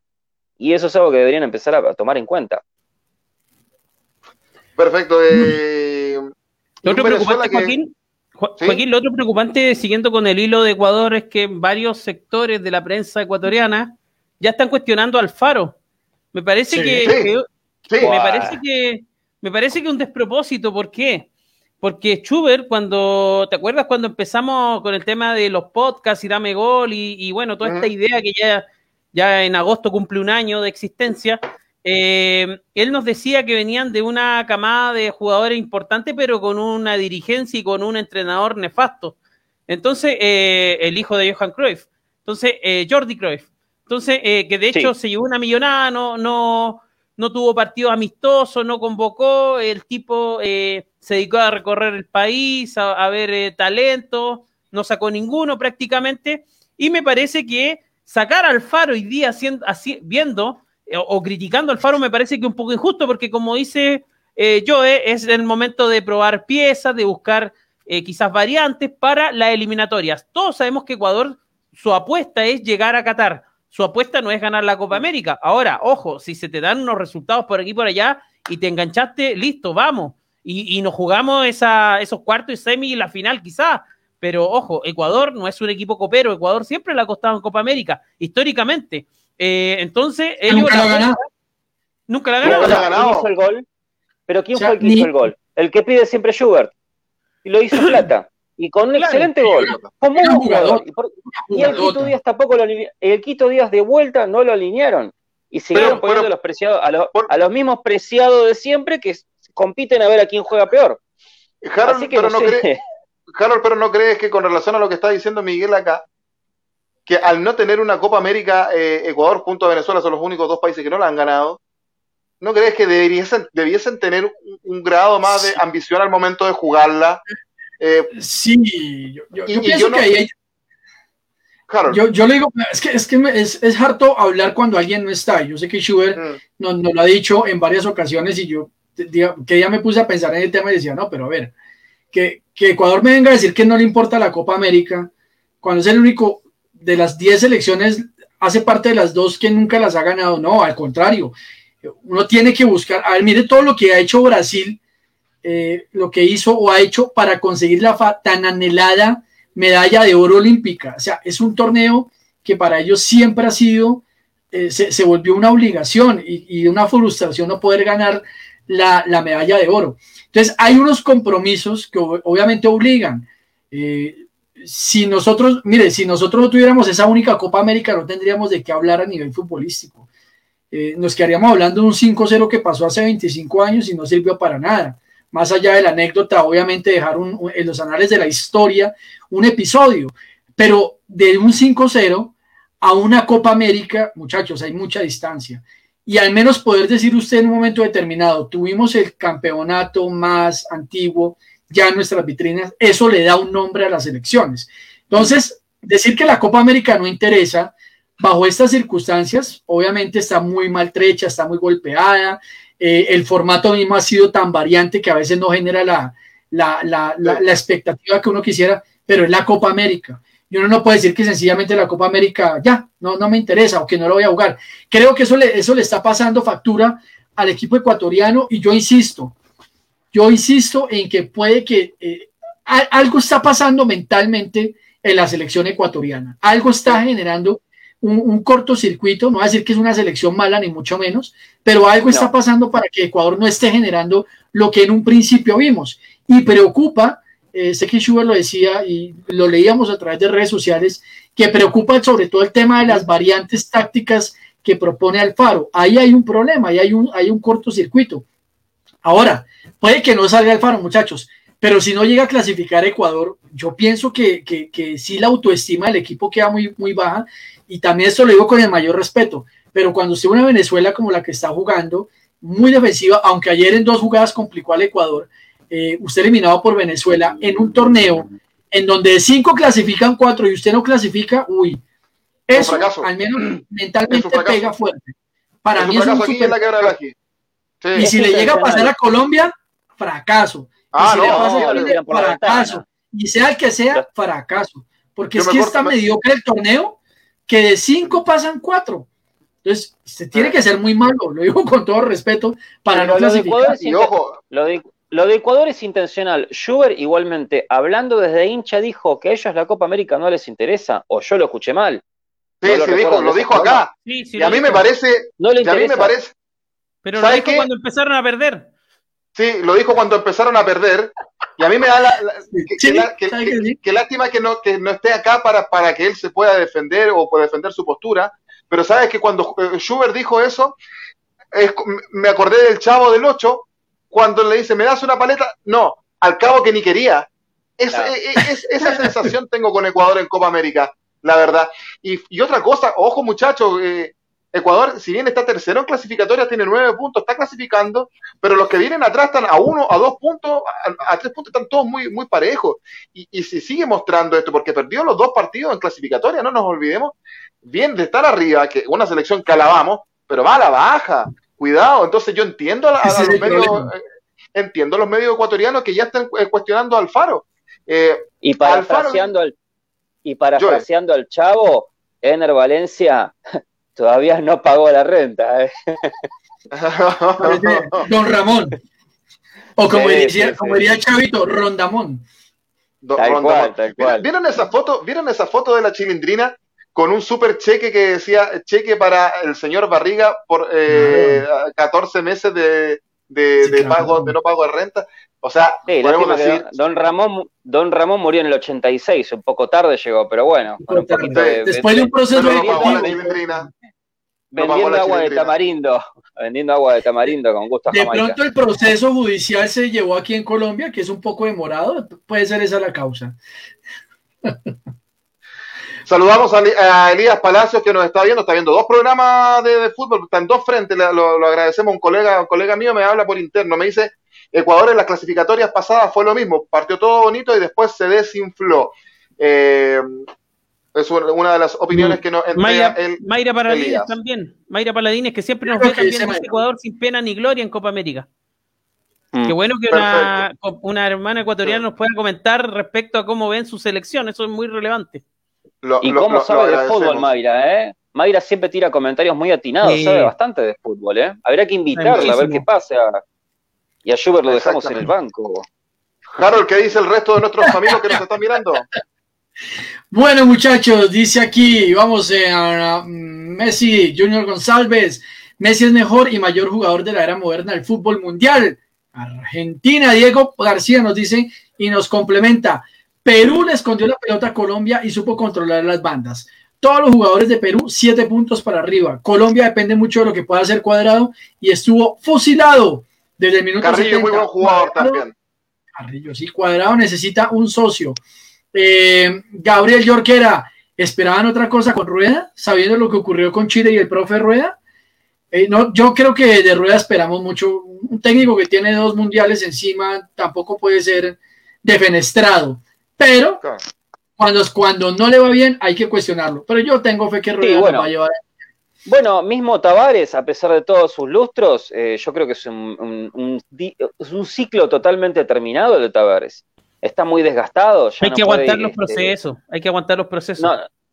Eh, pero ya está a la vista. Y Uruguay se va a dar un palo en estas eliminatorias y en la Copa América. Se va a dar un palo bárbaro y no lo merece porque tiene un gran plantel. Así es. El tema, el tema es que también ya están pasando los años, pero bueno, Carlos Rodríguez dice, del 10 de julio al 1 de agosto se realizará en Estados Unidos la vigésimo sexta edición de la Copa de Oro, con la presencia de la selección catarí y los principales equipos de norte y centroamericanos. Saludos. Eh, saludos a Carlos, colega mío. Los delanteros colombianos no tienen efectividad e insisto, hace falta un 10, dice Viviana Castillo. Sí, yo creo que la figura del 10 está haciendo falta. Eh, lo de Cardona también, a ver, a, propósito que Viviana lo menciona, el tema de, de, Cardona ayer fue lamentable. Es un jugador que está estático, es un jugador que tiene una gran visión de juego, yo no lo voy a negar, pero en este tipo de partidos se necesita de mucha intensidad de jugadores que corran permanentemente y Cardona definitivamente no está cumpliendo con esa función. Esperamos, obviamente, que en un futuro pueda volver tanto Juan Fernando Quintero como el mismo James Rodríguez a cumplir con esa función de enganche o al menos de media punta, que es bien importante. Gabriel Yorquera, con línea de cuatro, tener solo laterales que no suben es medio partido perdido. Diego García, dato. Ayer fue la primera victoria de la era Gareca contra Colombia. Perú no le ganaba hace 10 años a Colombia y hace 20 años Colombia no le gana a Perú en Copa América. Datazo. Gracias, Diego. Sí, es verdad eh, eso. Mayra, Mayra Paladines, Ecuador sin pena ni gloria en la Copa América. Gabriel Yorquera, Miguel, Ospina, imposible que tenga mejores reflejos que Bravo. Pregúntenle a Agüero y Messi ¿quién tiene mejores reflejos? No, sí, tienen buenos ah, reflejos ambos. Pero no nos podemos quedar por dos jugadas particulares. Yo, eh, yo quiero que Gabriel Jorquera, Jorquera vea eh, eh, atajada de Ospina, por ejemplo, en la eliminatoria con, Argentina. Me gustó. Uy, hay una atajada que le sacó a Messi en toda la abajo, que han, pero que yo no había visto hace mucho tiempo una jugada así, pero y más encima en, unos par de metros, ni siquiera era de afuera del área, era dentro del área. Sí, sí, esa, jugada es inolvidable. Esa. Hoy día he visto una parecida que Bravo le sacó a Cavani. Sí, sí, pero, pero Sí, pero, pero la que menciona Miguel es, es, una cosa sí, Es que la evaluación son de niveles altos, a eso voy. No es de que un arquero tenga una deficiencia y el otro tenga una virtud mayor. Ambos son de buen nivel, pero me, parece que está un pelito más alto Ospina en cuanto a los reflejos en, en, espacios cortos. Como, como en ese, ese, eh, ese, reflejo felino, así como de, de, llegar ahí, pa, a lo condor rojas, como estamos acostumbrados y, Joaquín antes. Y les, digo, y les digo una cosa, muchachos. En ese sentido, y ustedes dirán, pues este man sí es fastidioso. Yo no soy venezolano, pero Wilker Fariñez se los lleva a los dos en temas de reflejos. Vean las atajadas de Fariñez. Gabriel Yorquera, es excusa de los ecuatorianos. Ja, ja, ja. Voy pésimo, me da ansiedad. si a Ecuador no le interesa, lleva, lleven puros juveniles para foguearlos. Gabriel dice, prescrita la deuda de don Ramón. Sí, Gabriel, sí, Gabriel, ya. Por eso le digo, yo creo que eso ya prescrita, caduca, de todo. aquí en Colombia, pero bueno, le digo, de pronto el proceso llevó en Colombia y hasta ahora salió ese cheque, porque aquí un proceso antes podía durar 11 años, no estoy mintiendo. Carlos Rodríguez, mejor resultado de Ecuador en... ¿Sí? Dale, dale. Dice Carlos Rodríguez, mejor resultado de Ecuador en la Copa América, cuarto lugar en el 59 y 93. Venezuela, mejor resultado, cuarto lugar en el 2011. Bueno, Mayra Paladines, gracias Joe Sink, pero mejor que siga Schubert. Él sabe un poco más de fútbol actual. Gabriel Yorquera, hoy día bravo a Cavani. Eh, el otro día en eliminatorias bravo a Messi. Ojo, Lampe como buen arquero, a mí me gusta mucho. Sí, lo de Lampe es, destacable también. Sí. Oye, Sobre tiempo. El, Elías Palacio le está mandando saludos a Miguel Relmón por interno también por lo que dijo de Ospina con relación a, a que tenía mejores reflejos que Bravo. No le gustó mucho a, algunos de nuestros amigos que nos están viendo esa opinión de, de, Miguel. Bueno, es, eh, es, es, así. Ya, vamos a, ver, muchachos. Permítame, perdóneme, Joaquín, que este es el último de madera que me acaba de ingresar este mensaje. Ecuador actualmente tiene cero eficacia en gol. Igualmente por las bandas no tenemos jugadores como lo es Castillo o Pineira, que actualmente tienen un nivel más que Estupiñán y totalmente nos falta un relojito suizo en el medio campo. Bien. Cerramos entonces, muchachos, con eh, el fixture, eh, bueno, con la tabla en el grupo A, con Argentina, eh, puntero con siete unidades, segundo Chile, con cinco unidades, tercero Paraguay, con tres unidades, cuarto Uruguay, con un punto, cero unidades para Bolivia. En el grupo B, Brasil, puntero con seis unidades, no jugó esta fecha, Segundo, Colombia con cuatro unidades, eh, que a pesar de la derrota se sigue manteniendo en el segundo lugar. Tercero, Perú con tres puntos. Cuarto, Venezuela con dos puntos. Y último, Ecuador con un punto. Entonces, los próximos encuentros son los siguientes, muchachos. Tenemos este miércoles a las 5 de la tarde, hora chilena, eh, 4 de la tarde, hora colombiana, sí, bien digo, eh, y ecuatoriana, 6 de la tarde, hora argentina, Ecuador-Perú, el mismo miércoles a las 20 horas hora chilena, 19 horas hora colombiana ecuatoriana y 21 horas para Argentina, Brasil, Colombia este miércoles. Y tenemos el jueves a las 5 de la tarde Bolivia, Uruguay y Chile, Paraguay el jueves a las 20 horas. Nosotros nos vamos a encontrar con este programa el jueves a las 22 horas terminado el partido de Chile frente a para Paraguay. Dice Elías dice que eh, Miguel, dice Elías que no viste los partidos de Ospina en el Arsenal, eh, donde se mandaba puras chambonadas, dice. no, está caliente. pero, pero, es que, aclaremos el tema del análisis, porque a lo mejor al amigo no le quedó muy claro. Estamos evaluando situaciones en el juego del arco, ¿cierto? Situaciones o características de un arquero. Hablamos, si no vio el, el programa completo, le decimos que vea desde el minuto 20 en adelante estuvimos hablando de cómo los arqueros son importantes respecto al manejo de la pelota en los pies. Después nos fuimos al tema de los reflejos. Eh, eh dijo que Bravo ataja penales. eh, por el lado Ospina no tanto. Y ahí yo dije que Ospina tenía, para mí entender, para mí parecer, si él no, no, no encuentra lo mismo, es respetable, pero para mí parecer, Ospina tiene mayor habilidad en cuanto al reflejo, pero en corto espacio, no en largo espacio. Eh, no desconozco que Bravo le sacó una tremenda pelota a Messi, le sacaba pelota en la final de la Copa a, Agüero, etcétera, etcétera, etcétera. Pero por ahí va el análisis, por aspecto en el, en el juego. Y aparte, si que Harold es arquero y yo también juego al arco. No sé si el amigo juega al arco también. Y aparte, si en tu equipo lo tenés a David, si lo tenés a David Luis como defensor, tampoco mucho te pueden culpar, ¿eh? O sea, el Arsenal no está pasando por su mejor Pero jugaba poquito Ospina en el Arsenal, era, era, suplente. Hay, una, hay, una situación con David Ospina, eh, y creo que también le pasa mucho a los arqueros latinoamericanos. Son arqueros que pese a tener una estatura digamos, bastante considerable, 1,85. Es un arquero bajo en Europa. Eh, se le considera un arquero bajo en Europa. O sea, al menos en el fútbol inglés empezó a notar una tendencia a los arqueros de mínimo 1,90, 1,95 para arriba. Y eso creo que le jugó en contra en su momento a David Ospina, quien hizo un gran Mundial 2014 y eso lo posiciona para llegar al Arsenal. Pero efectivamente esa situación particular del tema estatura se le cuestionó y siempre fue, digamos, su punto débil. Por eso pienso que no se pudo consolidar en un momento determinado en el Arsenal inglés. Ahora, en el Napoli también ha tenido una irregularidad, por eso me parece curioso. Eh, y es que eh, cuando llega Selección Colombia se transforma. O sea, es, el arquero que usted aspira y usted dice, ¿por qué este arquero no es el titular titular en el Nápoles o en el Arsenal? Pero juegan otras situaciones como esas. Ahora, yo no a, a David Ospina jamás le voy a quitar eh, ni una sola condición. Es un arquerazo en todo el sentido de la palabra. Eh, lo veía, yo lo recuerdo cuando lo veía aquí en Colombia jugar con Atlético Nacional, cuando empezó a debutar más o menos a los 18 años, y uno decía, este muchacho tiene unas cualidades grandísimas, va a ser un arquerazo. Eh, creo que por sí es el único arquero en la historia de la selección Colombia que ya, ya rompió el récord de los 100 partidos, así que Ospina realmente es un, es un gran arquero. El único punto débil que le veo a David Ospina yo es el tema de los penaltis nunca ha podido ayudarnos en una serie de penaltis, eh, nunca ha sido definitivo en esa instancia. Y Ojalá eso nos encontremos con Colombia en segunda ronda. Lo vivimos con ustedes en la Copa América pasada. Lo que era Oscar, Córdoba, era y, y, era un campeón de ataja penaltis. Mm. Bien, muchachos, nos vamos a ir eh, despidiendo de, esta discusión.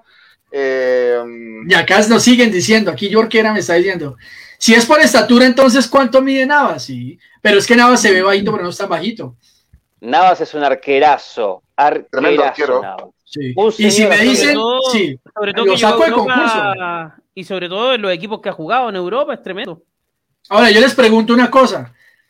¿Quién es mejor, Navas o Bravo? son arqueros distintos. Porque, son tipos diferentes de arqueros. Son, son arqueros distintos. Para, para, si a mí me dicen Navas o Ospina, es que yo como le desconozco a un tricampeón de Champions League, a un señor que hizo todo lo que hizo en un mundial como el de 2014, porque gran parte de lo de, lo de Costa Rica fue gracias a Keylor Navas, la misma etapa de penales. Yo ahí sí lo digo, pero Navas es un arquerazo. Está por encima dice que Navas, Elías dice que Navas sí es un arquerazo y, que está dentro de los top arqueros junto a, Claudio Bravo, pero son muy distintos porque, porque yo creo que Keylor Navas es un arquero más de reacción que de acción, lo cual no te hace mejor ni peor. Eh, son, son cualidades distintas, eh, es un arquero que te chica muy bien, que te lee muy bien, eh, que sabe llegar bien a, los rincones, en cambio Bravo te, anticipa un poco más a la jugada, es un arquero, es un arquero más de, acción y, ah, ah, Habló el Bravo Fútbol Club. No, Bravo obliga al delantero a cambiar de, decisión al momento de definir. Y a mí me gustan más esos arqueros. No, pero nada, nada. Pero, pero, a ver, muchachos, si tú me preguntas, ¿quién es mejor? si tú me preguntas, si tú me preguntas quién, quién, quién eh, quizás por ahí ha llegado más lejos en, en Champions, evidentemente nada, porque cuando Barcelona la ganó, Bravo era, era suplente, jugaba en la liga, jugaba de titular Ter Stegen. El problema de Bravo, el problema de Bravo fue que eh, llegó Ter Stegen y Ter Stegen es un, prototipo de arquero que el Barcelona quería proyectar para hacer un tema deportivo y un tema comercial. eso fue la mala suerte de Bravo, digamos, de encontrarse con ese arquero en el Barcelona. Si no hubiera estado Ter Stegen y Bravo no, hubieran dado continuidad, Bravo era campeón de, de, Euro, de, de, Champions, sí o sí. Pero, pero, vemos al tema. Ter Stegen no era mejor que Bravo, además. No era mejor que Bravo. Pero vemos al tema. Hay una medida en Europa y es que les gusta ese tipo de arqueros, el biotipo del arquero alto, grandísimo. Creo que Ter Stegen es más alto que el mismo, el mismo Bravo. Y Navas, pese a todo eso, muchachos, pese a que yo lo considero uno de los mejores arqueros que yo he visto en, la última década.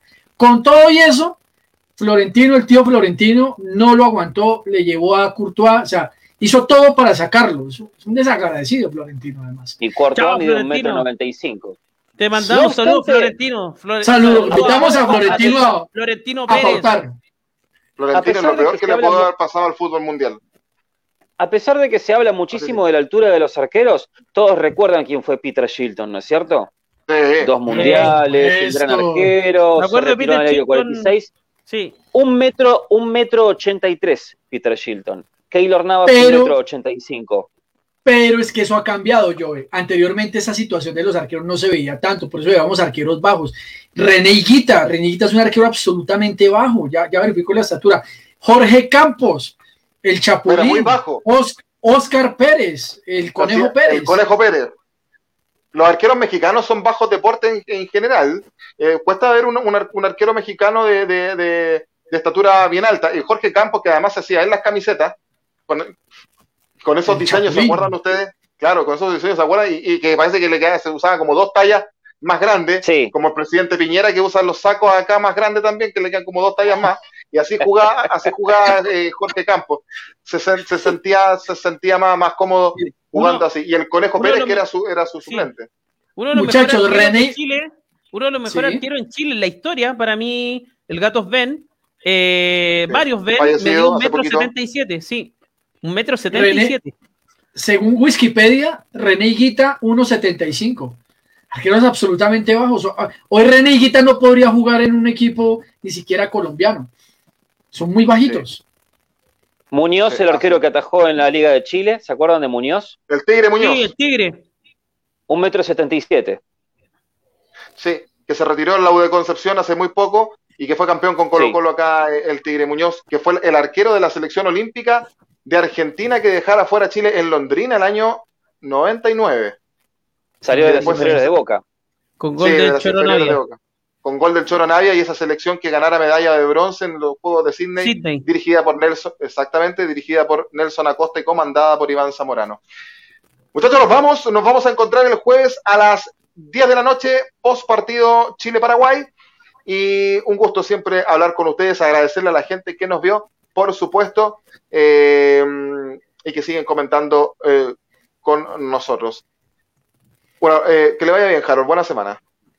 Señores, muchísimas gracias. Les deseo un muy buen resto de semana a todos ustedes, a la gente en Latinoamérica, que nos sigan eh, en nuestras redes sociales, páginas de Facebook de Dame Gol América, página de Facebook de Los Amarillos Somos Más y por supuesto el canal de YouTube de Fútbol al Derecho. El próximo miércoles tenemos en nuestro consultorio internacional eh, análisis del VAR.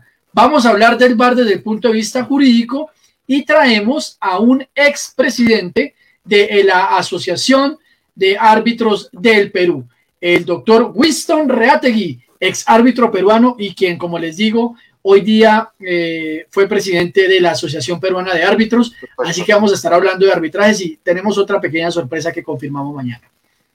Muy bien, don Joe, que le vaya bien, que tenga buena semana. Gracias, buena semana para todos muchachos. Este, recuerden seguirme en Pub de la Nutri, Instagram, YouTube, eh, Twitter, Twitch, MySpace y MySpace. MySpace somos, somos población en riesgo. Latin Mail, Hotmail. Y también Fotolog, acuerden, no, y no se olviden de Fotolog, muy importante. Fotolog. No, Yahoo. Eh, espero, que haya, espero que muchos hayan estado presentes cuando pasé el partido del Torquay United contra el Hartlepool, actual ascendido a la League 2. Eh, fue una, un relato descontrolado, tuve que tomar la posta después de que Ascenso Inglés se le pincharan lamentablemente los, lo, bueno, un, inconveniente que han tenido en vivo y bueno, tuvieron que cortar, espero que estén mucho Eso le dio más emoción a la transmisión, ¿ah? les mando un gran saludo a la gente de Ascenso Inglés. Y bueno, tuve que tomar la posta por Instagram Live y bueno, tuve que. Lamentablemente se cortaron los penales en el final, pero bueno, nada que no se pueda no se pueda tapar con un poco de polémicas, etcétera, datos, cosas interesantes que salieron en el momento. Así que gracias por tenerme acá de vuelta y bueno, gracias América, los quiero mucho. Miguel, que tenga buena semana. Buena semana, Joaquín, Harold, Joe, Schubert, eh, un fuerte abrazo para todos. Saludar a Gabriel Jorquera, que estuvo prendido, eh, Camilo Cárcamo, Junior Goncalves, eh, Sandro Duque, Luis Espinosa, Andrés Osorio, Nadio Campo, Maya Paladines, Joana Munevar, toda la gente que nos saluda y estaríamos toda la noche escribiendo y saludando a ellos. Así que para ello este programa, muchas gracias. Y ustedes, muchas gracias a todos los eh, quienes nos vieron a través de Dame Gol en Facebook, en el Facebook de los Amarillos Somos Más de Ecuador y también, por supuesto, eh, en el canal de YouTube de Fútbol al Derecho de Colombia. Esté muy bien, que les vaya bien. Ha sido Dame Gol Copa América hasta el jueves a las 22 horas, hora chilena. 20 horas, hora colombiana y ecuatoriana, bien dije. No, 21 horas. O 20 horas, 21, horas. 21. Y 22 horas, eh, perdón, y 23 horas, ya estoy, ya estoy enredado. 23 horas hora Argentina. Ahí está, ahí está muy bien. Ahí, me cuadre. Que esté muy bien, que les vaya bien. Buenas noches, despídalo yo. Esto fue. Dame Copa América. Eso.